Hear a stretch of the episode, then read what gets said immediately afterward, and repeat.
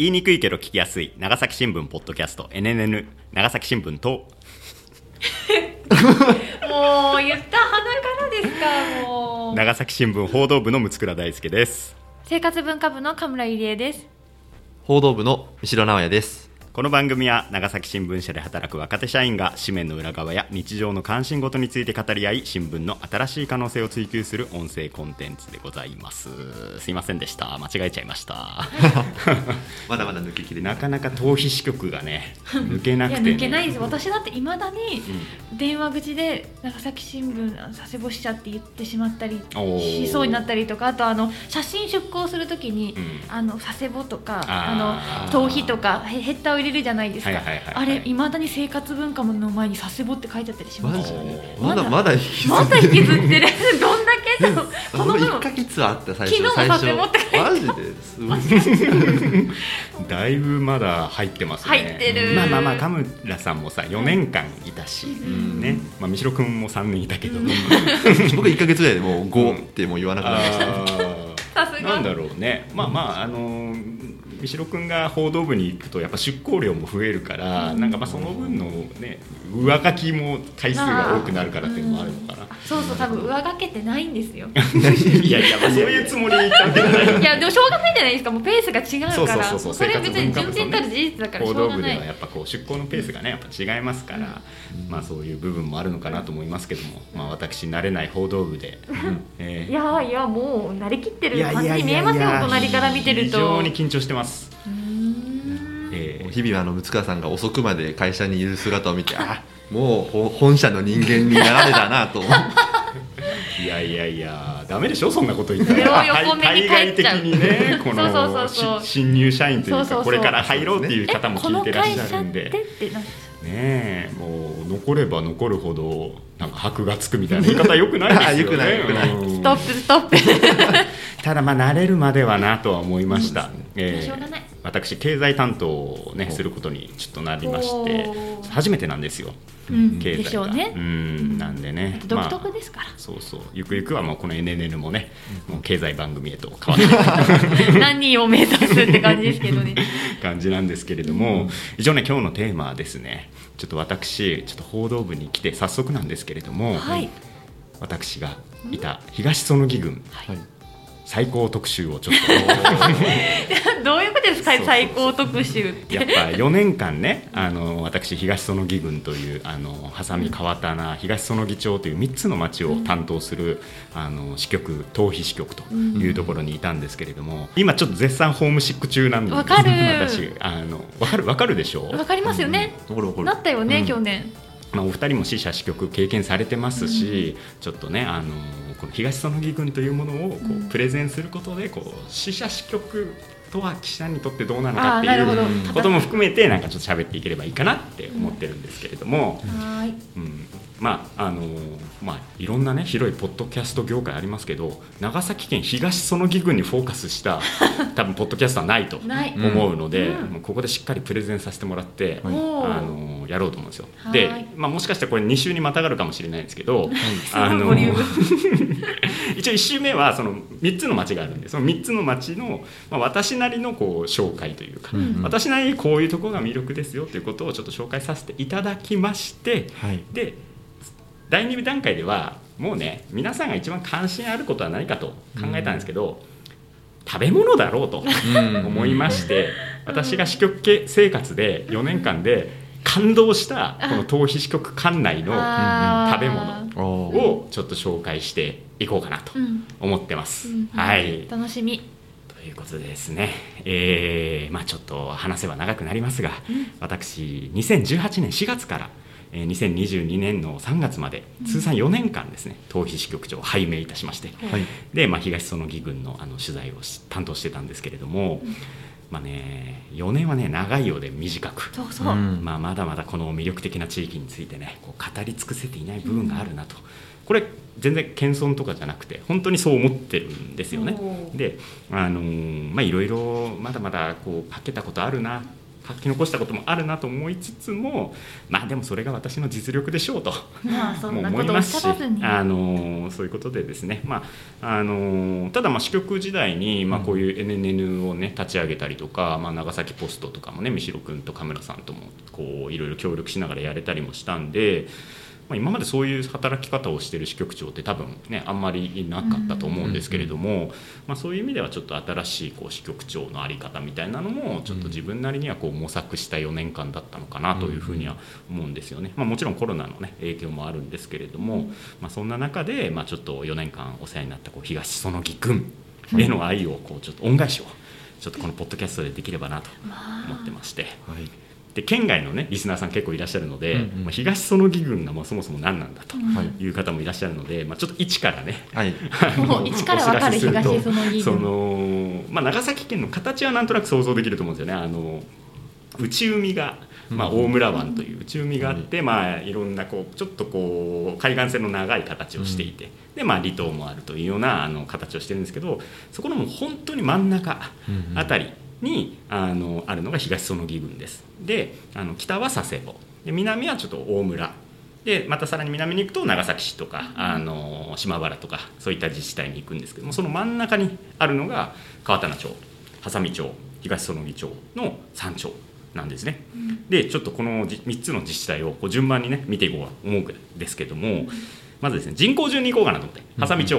波佐見町が一番人口多いんですけど、まあ、それでもまあ1万4000人程度なんですよね。でこの波佐見町の特徴としては長崎県内で唯一海がありませんと。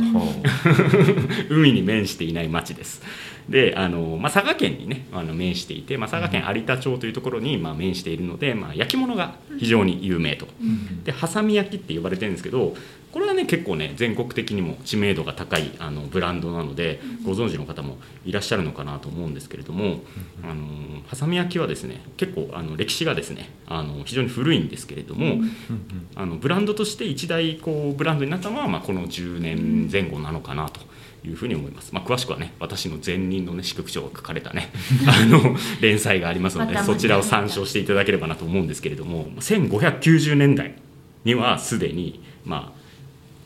あ、あの粘土土を原料とするあの陶器が、まあ、すでに焼かれていたと。うん。でその後あの豊臣秀吉がですね朝鮮にあの出征した時のあの元文禄慶長の駅というのがあって、この時にあの朝鮮人のあの投稿まあ、あの技術者を連れて帰ってくるんですよね。でそれがあの1610年から20年代頃に、まあ、ハサミであの磁器、まあ、石を混ぜたあの陶磁器を、まあ、完成させたというふうに、まあ、言われています。で当時はまあ高級品として、まあ、あのいろんなところに海外に輸出されたりしてたんですけれども、まあ、いろいろ国際情勢がねまあ、当時もあったわけですよ。今もありますけれども。ありましてちょっと輸出厳しいなとなって国内市場に目を向けてそこにシフトした結果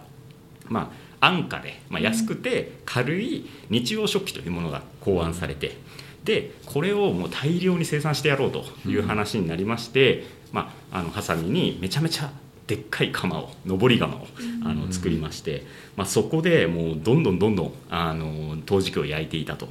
でその時の,、まあ、あのやつがクラワンカワンといってですね、まあ、皆さんがあのよく知ってるご飯茶碗なんですけどあれがまあ安くて、まあ、軽くて使いやすいということで、まあ、急速に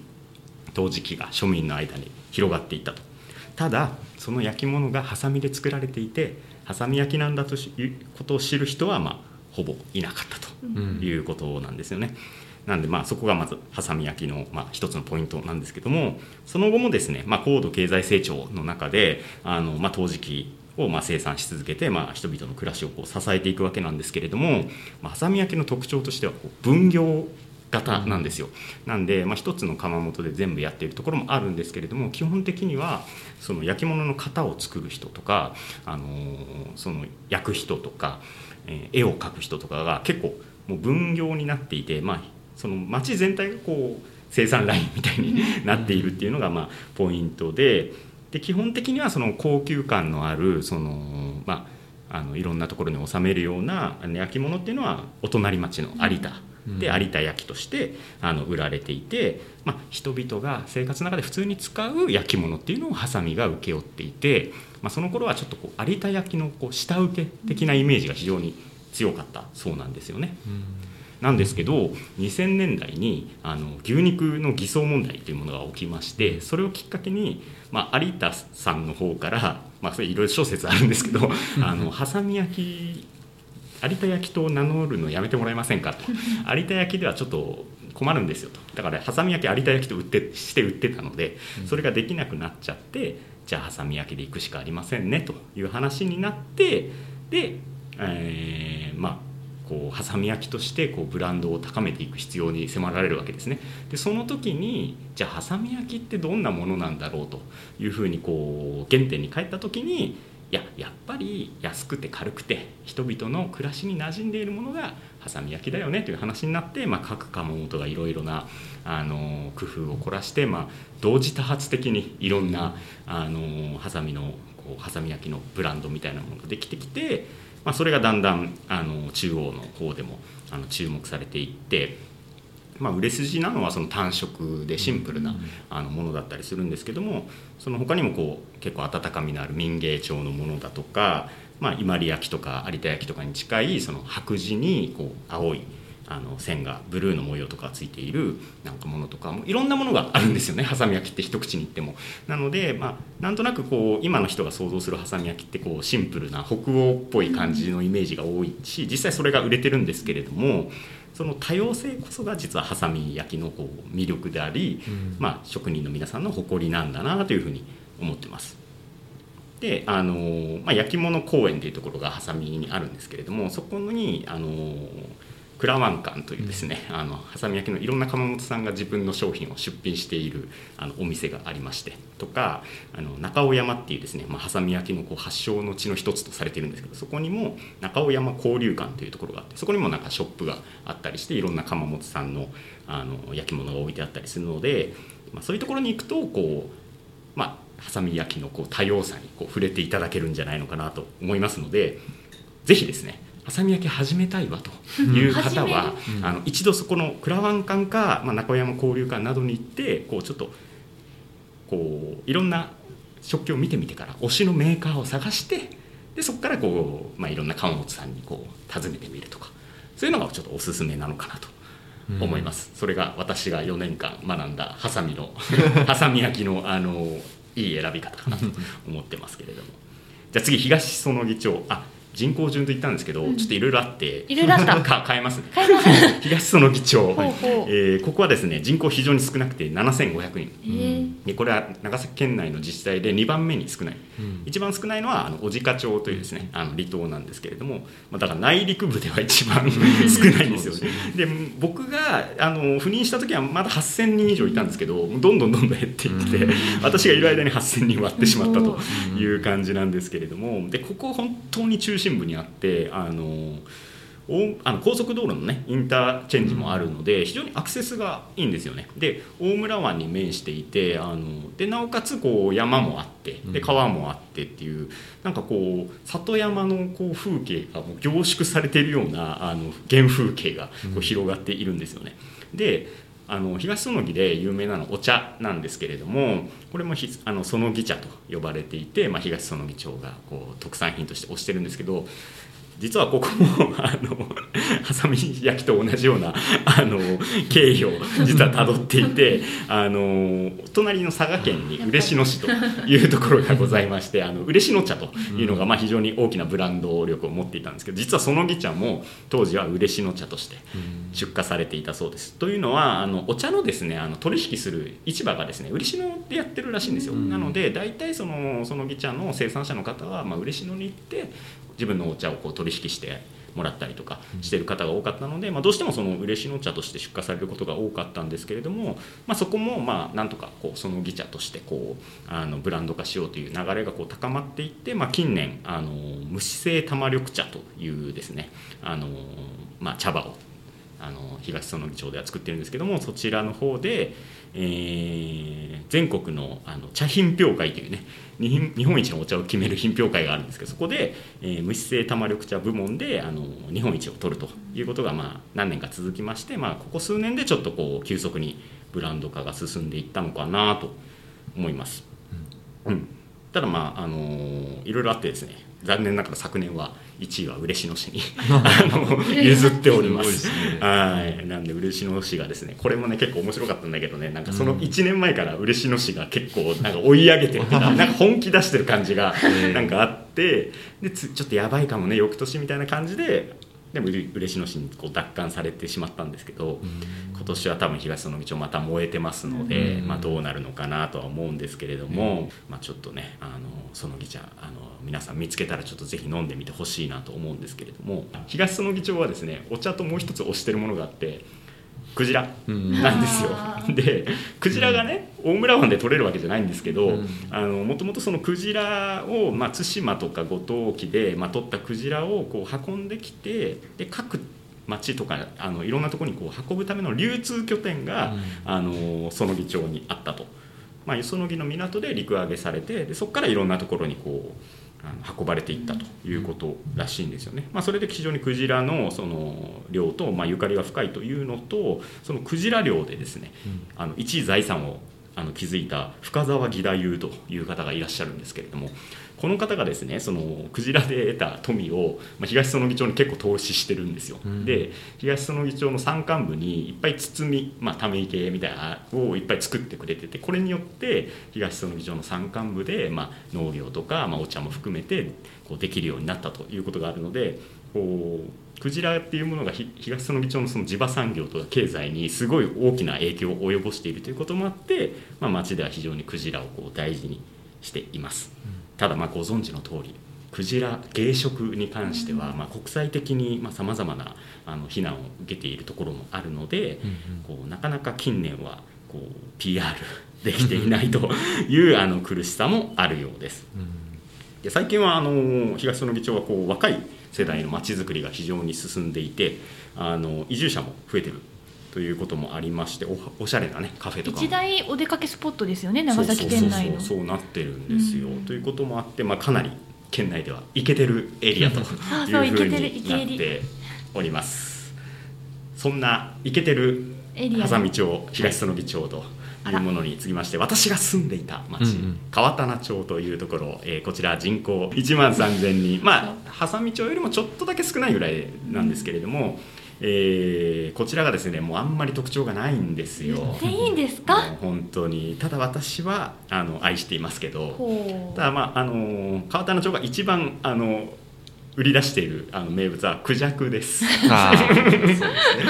これはですねあのクジャクっていうのはあの、まあ、町の中に大崎自然公園という非常に風光明媚なあの自然公園があるんですけれども、ここあの町営だったんですけれどもあの今はですね民間の方に移動してるんですけどここにですね200羽近くのクジラをこう飼育していて。クジャク？あクジャク。すいません。ちょっとやっぱ新年度なんでねあ松倉さんもちょっと乱れが出てきて申し訳ありません。クジャクをあの飼育してますけれどもあのクジラはね ちょっとやばいですよ200とホームランまで勝ってる。ね国際非難がすごいことになりますけど、まあ、クジャクをあの飼育していてでなんで川棚町でクジャクなのかというと、これは今から遡ることですね、えー60年前になるんですかね。1962年にえー当時の佐藤勝也知事がインドを訪問したそうなんですよ。でその時に、まあ、野生の美しいクジャクの群れを見て痛く感動して県内に自然動物公園を作りこのクジャクを飼いたいものだと思ってで昔よ話翌上63年にですねインドから親善の証として県に10羽が送られてきたらしいです。で、まあ、この小串号というところにあの大崎クジャク園というものを整備して、まあ、それをこう町に売り渡すような形で町があの管理してたそうなんです。で私もですね小さい頃はまだクジャク園がちょっとこうアミューズメントパークっぽい感じでいろんな遊具とかも置いてあったんで非常にここで遊びに来たことを覚えてるんですけれどもあの今はですねちょっと若干あの人が少なくなっているような感じもします。あのまあ、でもそれもあってですね今もあのいろんな街灯のなんかこう何？蛍光灯と街灯街灯ですね。街灯ですね。街灯の傾向とは 街灯です。街灯とかあのマンホールとかそういったものにこうクジャクの衣装を見つけることができます。うん。で他にもですね小串トマトとかうん。あと長崎和牛とかうん。そういったものをこう PR しているんですけどもさまざまなですねこう点をなんかうまく線にして面にしてこう売り出すことがなかなかできていないような感じだからこういろいろポテンシャルはあるのにうんなんかそれをこういろいろできていないような感じもなんかするなというのがね私のこう川棚町への印象なんですけれども。あのでねなんであのハサミと東園木に比べてなんかちょっとこう、なんとなくそんな感じがあるのかなっていうのはその川棚町の成り立ちとも関係してて要するにそのハサミはさっき言ったようにその焼き物うんね、東園木町はクジラとお茶っていうふうにこう地場産業となるこう経済を活性化させるような地場産業があったんですけども川棚町ってまあ農業漁業者が多い地域だったんですけどすごい貧しい村だったらしいんですよね。でそれがまあどうして町として発展していったかというと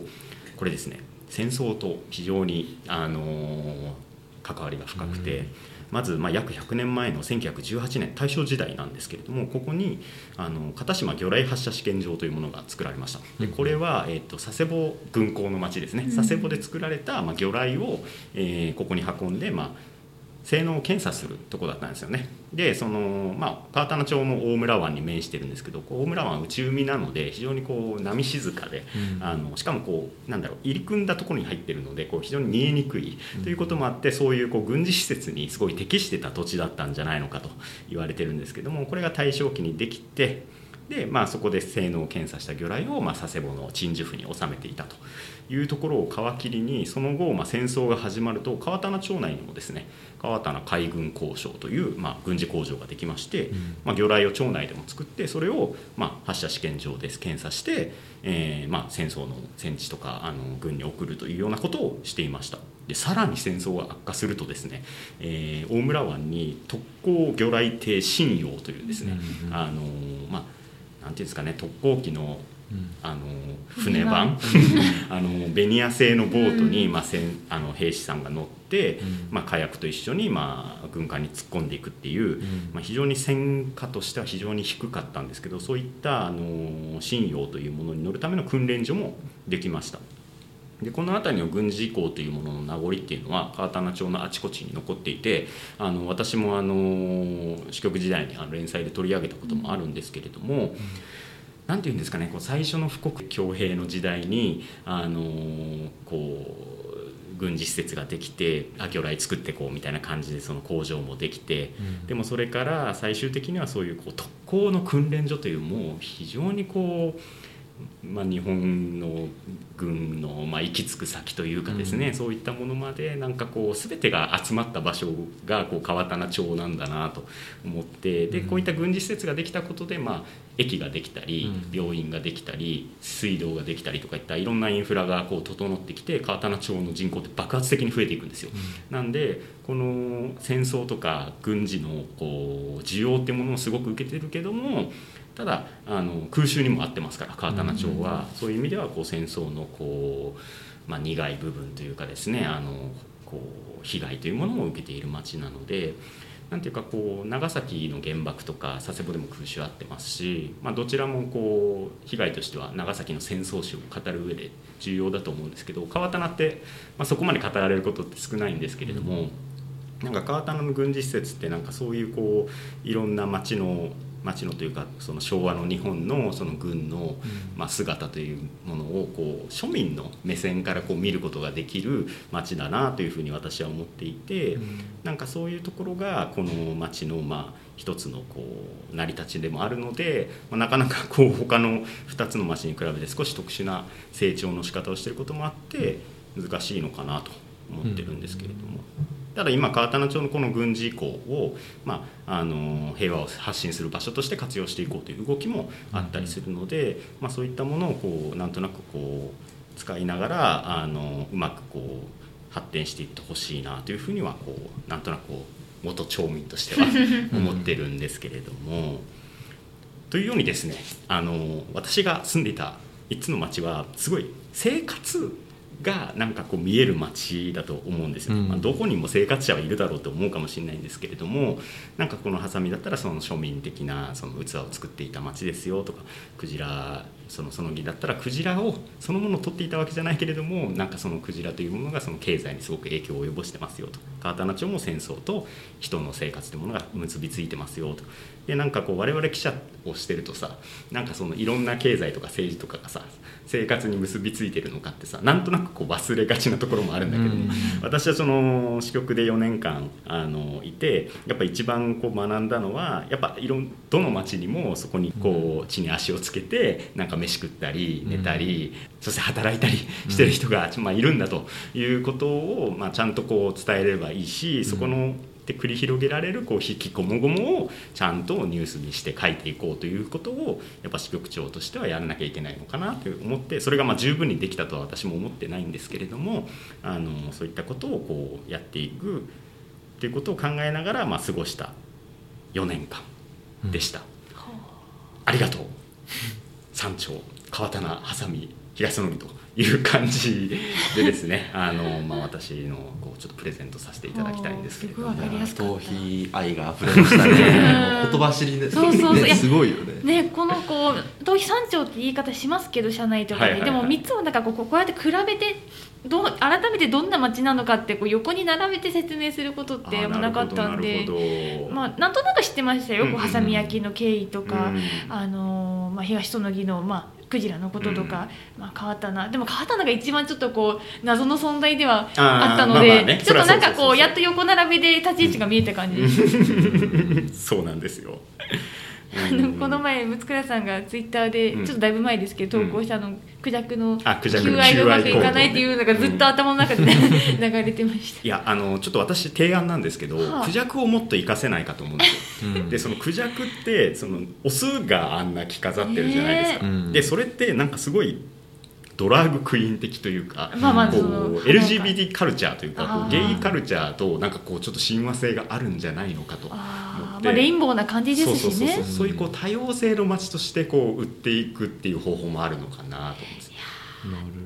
ちょっと多様性を売るにはちょっといろいろ厳しい現状もあるからまあまあね。そう。あの地地方ですからね。ただあの川棚町ってすごくあの特別支援学校が2つあったりとか障害者施設も結構充実してたりとかなんかそういうこういろんな人であの外国人の、ね、方も結構多いんですよ。えー、なんでですか？あのさすが工場がですねあってですねなんかそこでまあ働いてる方とかもいらっしゃったりするんでなんかね見えないけど結構本当にいろんななんかこう人種とかいろんな境遇の人とかがうん。住んでいる街だなというふうには思ったりもしたのであのなんかそういうこういろんな人が住みやすい街としてこう、うんなんかこ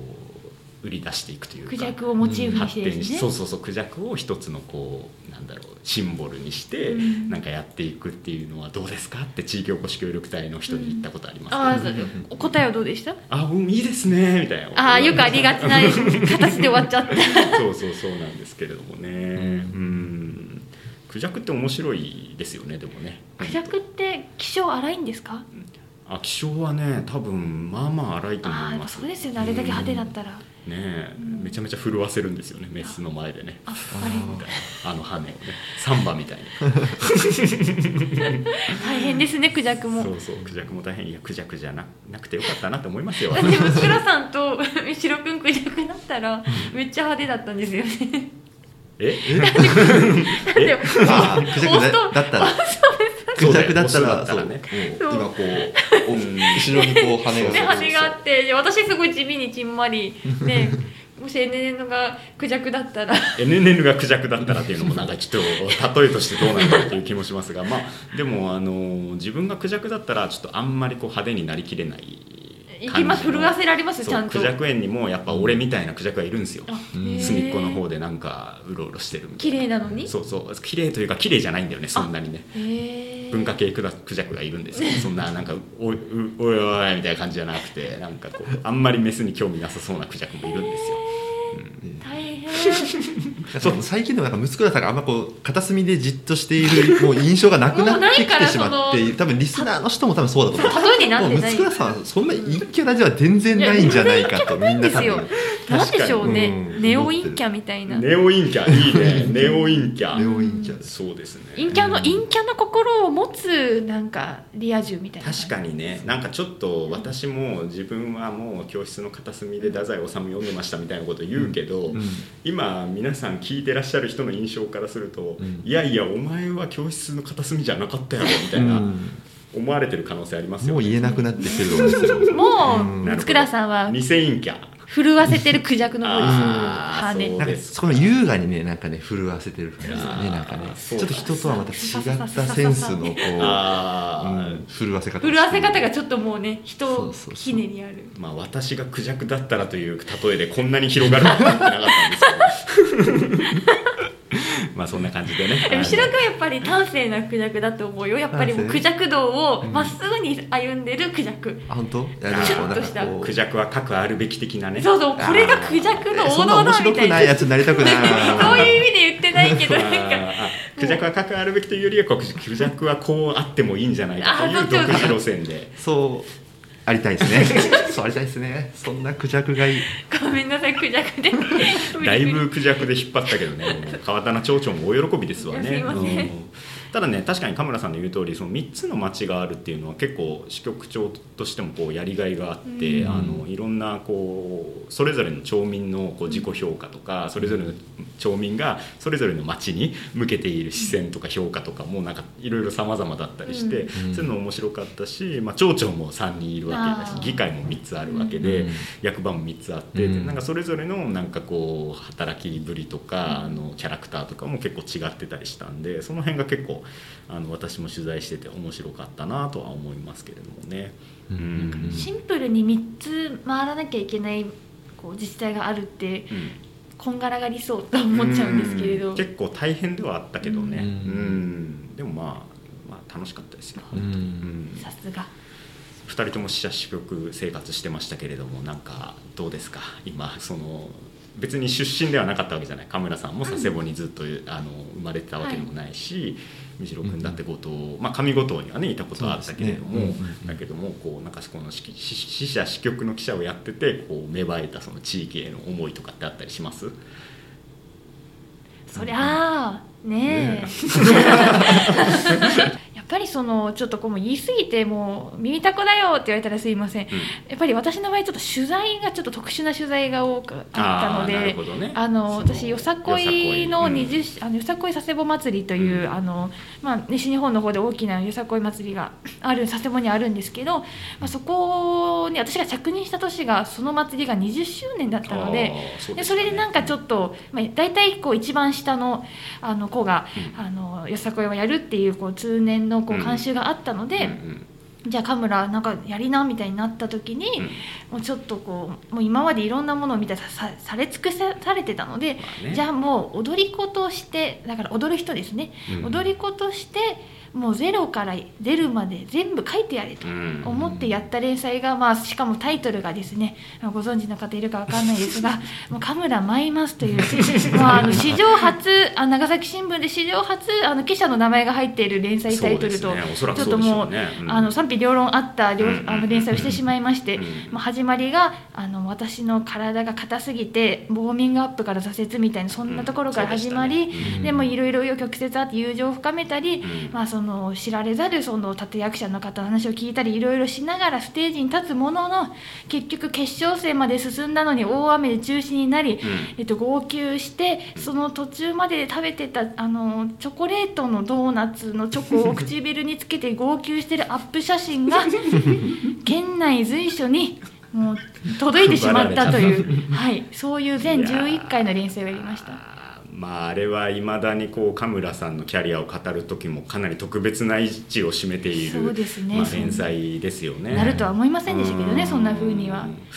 いやいやいや。でももう私あの連載を読むまではやっぱそのよさこいをしている人たちがどんな人なのかもよく分かってなかったし、うん。なんかどういうこう気持ちでやってるのかっていうのも、うん。まあ、もちろんね各取材とかで読んだりはするけれども、うん。なんかちょっとあそういうことなのかっていうのは思いましたし、うん。まあその雨で中止になっちゃうっていうさその ある種ドラマチックなその最後を迎えることでうん。なんかでも決勝で舞えなかったけど神村さんが得たものっていうものをこう逆説的にこう浮かび上がらせるようなそうそうそう。逆にですね。そういう、まあ、れあの作作品というか連載だったなとは思いましたけどね。やっ。ぱりあの、まあ、お二人はご存知だと思うんですけど私はあの特別コミュニケーション能力が長けてるわけじゃなく人見知りも激しいので、うん。まあ、本当知らないもうもう100人ぐらいいる集団に入るっていうのはとてつもなく自分としてはハードルが高かったんですけどその受け入れてくださったチームがとにかくまあ いい方。ばっかりでもうゆりえちゃんゆりえちゃんって、まあ、もちろん自分のこうお仕事の珍しさもあったりとかもあったと思うんですけど、まあ、それを除いてもうすごく声をかけてどこでも声をかけてくださって、もう佐世保市役所に行ったら佐世保市役所にもあるんですよチームが。はい、なのでなんでうちに来てくれなかったんですかって言われたりとか そう。であの連載終わった何年後それこそ去年昨年度もずっと行政回ってましたけど「あ神村さんですよね」みたいにどこ本当にあの名刺代わりになってるっていうあの本当に大事な機会を得まして、まあ、そういうことで、ね、さっき六倉さんが言った通り自分は生まれた町でもうん。親戚がいる町でもなかったんですけど、あのなんていうかどこかに知り合いがいるようになった町っていうのは、うん。その仕事以外でですねそうだね。本当に嬉しくて一人暮らしの大事な支えでしたし、もう今でも本当に行きたい。あのさっきも言いましたけどやっぱり佐世保って打っちゃうのはやっぱり心のどこかにいつでもやっぱり帰り帰りたい気持ちがあって、なるほど。もうね、うん。もうその愛着だらけですよ。なであと真面目な話すれば、うん。長崎市にいると良くも悪くも長崎市のことを書いちゃうんですよね。うん。例えばなんか佐世保市に行くとその普通の地方場の小さな取材でも茶畑に行ってそこでお茶の生産を学んだりとかこれって長崎ではシチュエーションないじゃないですか。うん。それとか、まあ、その米軍基地だってこっちにいると絶対触れることないし、自衛隊であのちょっとこうああいう迷彩柄の服を着た人が街中を歩いてるっていうのもこうなかなか見ない風景だったし、うん。明らかに世界がたったたった数十キロ離れただけでも違ったので、やっぱり死者死局に出るっていうのは自分の視点とかうん。知見を増やすにも、うん。もう大いに役立ったなと思ってますよ。そうですね、うん。先ほど塚田さんも言ってくれたんですけどあの、うん。僕もすまず子供の頃に、うん。あの小学生から中学生の4年間を上五島という五島列島の北の方で過ごしてて、うんすごい離島がうん。そもそも好きだったんですよ、うん。もうそこで人生が変わったというか価値観が変わったって言っても過言ではないぐらい、うん。あの僕のこう人間の根幹みたいなところができた場所だったんで、まあ、あの支局に行くなら離島に行きたいってずっと言い続けて、まあ、五島支局に行ったんですけど離島ってあの、まあ、生活がそんな便利じゃないんですよ。うん。まあ、もう多分皆さんイメージすればなんとなくわかると思うんですけど、まあ、今時別にネットで物もまあ買えるっちゃ買えるんですけど、うん。やっぱ船が割とすぐ欠航してなんか物がちょっとスーパーがなくなったりとか、あの特に五島ってあの二次離島といってあの本土と直接つながってない、うん。船を乗り継がなければいけない島っていうのがやっぱりうん。いくつも、うん。うですよね。11かな、うん11あってですね、うん。でそういうところのしあの生活ってより不便、うん。新聞だって昼にならないと。うん。届かないとか。うん。っていうような場所なんですけどなんかその不便さの中で生きている人たちってうん。すごく優しくてうん。人間臭くてうん。いろんな意味で職人なんですよ。というのがあの結構ですね特にまあやっぱ年配の人なんですけど、うん。おじいちゃんおばあちゃんって何でも自分たちで作るんですよ。うんうん例えばやっぱかんこよくあの有名なのがかんころ餅っていうのがあって、うんうんね干した芋をあのあ茹でて干した芋をあのまたもう一回蒸してもち米と一緒に混ぜてあの棒状のお餅にしたものがかんころ餅っていうんですけど、うんこれを全部一からするんですよ、うん自分で芋育てて、うん。芋育ててとかそっかそっからだからね。芋から育ててそれを薄切りにして茹でて干してで自分の干し棚をつ自分で作ってて、うんうん。木枠を組んであの網なんか、ね、漁網みたいなの貼っおてー。でもうその干し棚があってでこあのこの風向きがこうだからこっちに向けたらよくてみたいなのをもう、まあ、長年の勘で知っていてでそれを干してなんかこうあの干し方によって色なんて色合いが変わっちゃう。干し方悪いと黒ずんだりするんで、うんその辺もこううまくやって、であもち米が手に入る頃に一緒にまた蒸して、うん。であのまたもち米を蒸すのも自分でかまども作ってるんですよ。うんうんかまどがあってそれで薪薪を炊いて、へえー自分であの火を起こして蒸してでなんかあのもう家になぜかこう業者みたいなあの機械があって、うんうんその人あの普通の人なんですよ。普通の別に観光の観光餅屋さんじゃない何でもないのに、うんなんかあの餅をこつうくやつつくやつっていうーか、あーなんかあるよね餅を作る機作るのがあってですね多分家庭にあるやつじゃないんですよちょっと若干業務工用場みたいなうにょうにょうにょってこう出てくるようなやつが家にあるでそれを大量に作ってででしかもなんか作る時には周辺から近所の人が勝手に集まってきて一緒に作ってそれをその人たち分けたりとか当該の家族に送ったりとか。あー。例えばかんころ餅一つとってうん。もなんかそういう普通のじいちゃんばあちゃんの家うん。にそこまでなんかこうものがうん。自分たちで作ったものがうん。あってでとかですね。例えばそばをそばの実から自分たちで栽培してうん。そばの実引いてうん。でなんかこうあの例えば年末に家族でもう集まってうん家で大量にそばを作ってうん。でまたでかい釜でうん。あの茹でてで汁も作ってあのみんなで食べるみたいな。なんかこうそういう職人というかなんか生き方のうん。名人というか、んなるほど。これってなんかその本当の豊かさなんだろうな。本当の豊かさが田舎にあるってよくなんか言うじゃないですか、うん言うんですけどやっぱそれを感じたのはなんかこうそういうなるほど。なんかですねそこで食うものってなんかこう涙が出るぐらいうまいんですよ。う。うん。なんかうんそれをもらって帰ってなんか家で食ってると、うん。なんかこそっか。ういやーなんか人間ってすごいなっていうかこう島の人ってすごいなってやっぱり感じるんですよねやっぱこう不便なちょっと不便な島に住んでるからこそ、うん。こうそういう生活の知恵とか、はい。ないものからええ。何かを生み出す知恵とか技術とか、はい。でそこで協力し合うコミュニティとかそうなんかそういそうそううこう確かに人間のこう力みたいなものが、うん。なんか凝縮されてる感じがするよね。はい。その辺本当かんころ餅はマジでうまい、うん。本当に皆さん食べてほしいんですけど、美味しいよね。だからあれも結構今あのかんころ餅のあの工場ももう五島にはもうできて、うん。そこがこう全国配送もしてるんですけど、まあ、それもうまいんですよ、うんうんそれもうまいけどやっぱりあのじじちゃんおばちゃんたちが作る食べたい。かんころ餅ってなんか独自の配合なんですよ。確かに確かに。やっぱこうやっぱなんか丸っこいやつあ丸っこいやつじゃなくてあの細長い。細長いやつ？そうそう棒状になっなるほどね。に大体まあその僕が行ったところは棒状にするタイプの人で、うん。やっぱこう粗さとかが結構あのこうなんていうかな芋かんころの芋があの程よく潰れてて滑らかじゃないんですよ、うん。ちょっとこう芋感が残ってたりとか悩ましい家庭によってはごま入れたりとかああ生姜入れたりとか？そうそう生姜も入れる人もいるし砂糖の量も結構家庭によって違ってさっぱり系あの甘め系とか。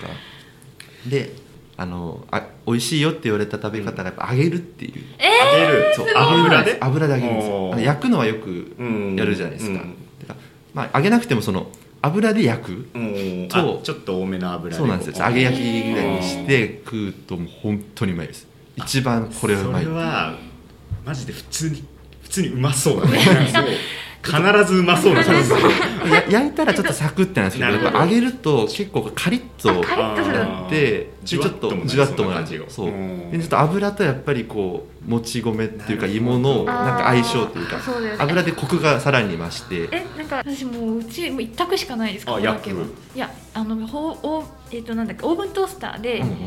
焼くんですけど、うん。バタあー置いて焼く。バターね。バターね。うん。ちょっとこうスイートポテトっぽい感じそうそうそうそうそう。もう小さい頃からもうそればっかり。だから油とのやっぱ相性そうね。だから揚げるってちょっと発想が斬新だけどでも美味しいだろうなって確かに思ったんでそれでやっぱ贅沢を僕はしてあのうん椿油をまたくれる人がいるんですよ。五島のね。椿油って言ってもまたこれも自分家でどうせお身自分家で自分たちで山に行ってあの、まあ、自分たちの山で取った実をすりつぶしあの干してでみあの種を取って手間かかるんだよね。そうそこからすりつぶして油を取ったっていうのがあってそれを僕もらってて、うん。その椿油であのかんころ餅まで焼くんですよ、うん。これがうまいんですよ。かんあの椿油のちょっと香ばしいちょっとこうちょっとこう香りと。いやー手間を惜しんでないからなんか美味しい感じがするよね。そう。2倍も3倍もね。そうなんですよ、うん。だから本当になんか手間をかけることを全然なんか厭わないというか、なんかこう朝早くから起きてうん。いろいろ仕込んで、うん。でなんかこう昼過ぎぐらいにやっと完成して、うん。